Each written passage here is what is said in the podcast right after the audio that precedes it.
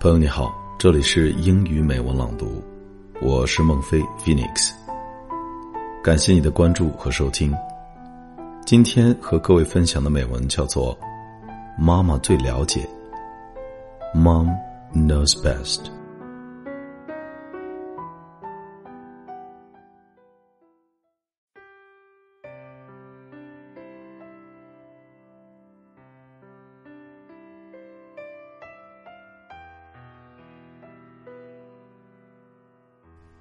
When I was a tiny baby crying all night, my mom sung to me and stayed by my side.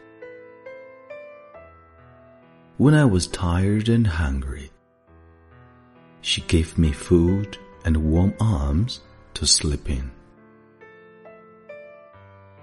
When I was two, running through the field, she made sure I was safe and kept me from danger. When I fell and hurt myself, she gave me a hug and lifted me up. When I was seven, coughing badly, she said, No ice cream for me. But I talked back loudly.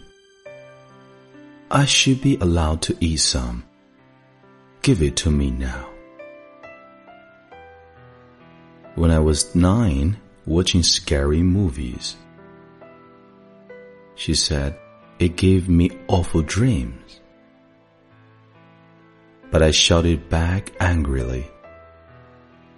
I should be allowed to watch it. I'm not a baby.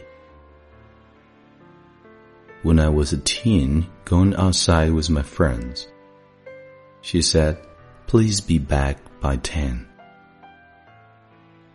But I talked back again. I should not be told what to do.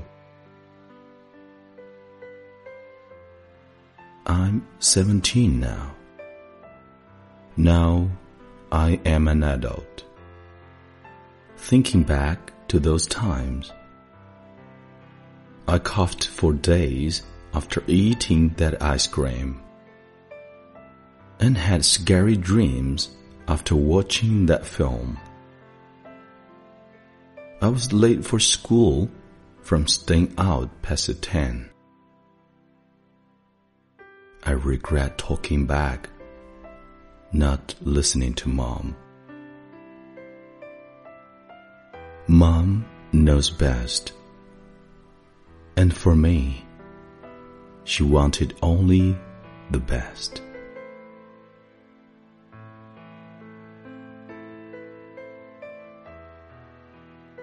欢迎你在微信订阅号、网易云音乐或蜻蜓 FM 等平台搜索关注“英语美文朗读”，来和我一起邂逅更多暖声美文。